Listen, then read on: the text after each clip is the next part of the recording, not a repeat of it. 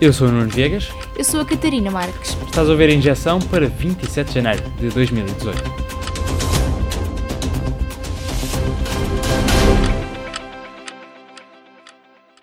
500 empregos qualificados em Portugal é a promessa da Google, anunciada à margem do Fórum Económico Mundial.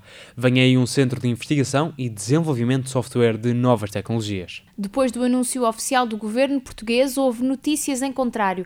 Até Crunch disse mesmo que o investimento era só um call center, mas já está confirmado, a Google vai instalar vários fornecedores numa hub tecnológica em Oeiras. Se há empresas a abrirem Oeiras, há outras a fecharem Sacavém. A luta dos trabalhadores da fábrica de lingerie, Triunfo, acabou num despedimento coletivo. Foram 20 dias de vigília contra o encerramento da fábrica que acabaram numa declaração de insolvência. Os mais de 400 funcionários estavam há cerca de três meses sem receber salário ao subsídio de Natal. Agora vão ter direito ao subsídio de desemprego e ao Fundo de Garantia Social, enquanto esperam por indemnizações. Na semana passada, os trabalhadores tentaram entregar uma peça de lingerie à presidência do Conselho de Ministros em sinal de protesto. Na zona de Abarantes, o clima também é de protesto. O rio Tejo está coberto de um manto de espuma. Trata-se de um problema de poluição que não deixa que se veja água. O vereador do Ambiente da Autarquia, Manuel Jorge Valamato, já lhe chama atentado ambiental.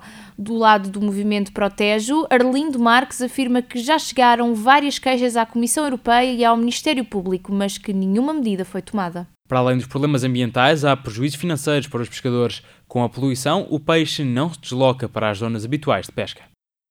É oficial, a discoteca Urban Beach vai voltar a abrir portas, mas desta vez com novas medidas de segurança. A discoteca foi encerrada em novembro do ano passado, depois de um vídeo no exterior do estabelecimento vir a público. Nas filmagens podia-se ver um segurança a agredir violentamente dois jovens. Ainda em Portugal, mas de olhos postos noutro país, o vice-presidente de Angola, Manuel Vicente, só pode ser julgado em 2022 e em Angola. É uma decisão da Procuradoria-Geral da República Angolana. Manuel Vicente goza de imunidade diplomática durante cinco anos depois de deixar o cargo. Estão em causa subornos a um procurador português, Orlando Figueira, para esconder processos em que era suspeito em Portugal. O julgamento de Orlando Figueira por corrupção passiva já começou em Portugal. Agora, separado da acusação ao alegado corruptor, o caso tem criado tensão nas relações entre Portugal e Angola. Sem passaporte e quase sem candidatura, há outras tensões do outro lado do Atlântico.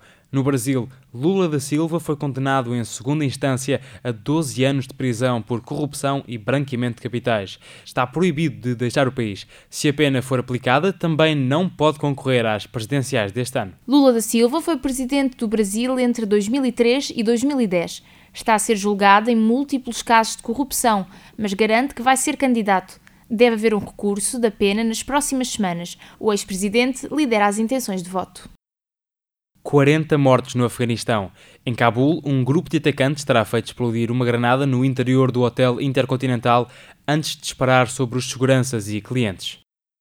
A cidade de Benghazi, na Síria, foi palco de um duplo atentado. Explodiram dois carros-bombas perto de uma mesquita. Pelo menos nove pessoas morreram e mais de 30 ficaram feridas.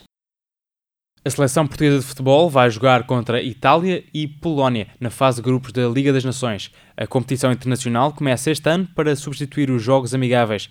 Quem vencer a Liga é apurado diretamente para o Euro 2020.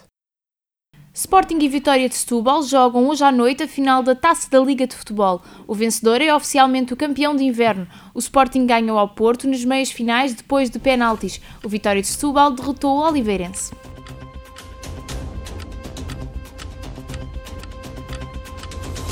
Foi a tua injeção. Vamos entrar em pausa, só voltamos a 24 de fevereiro.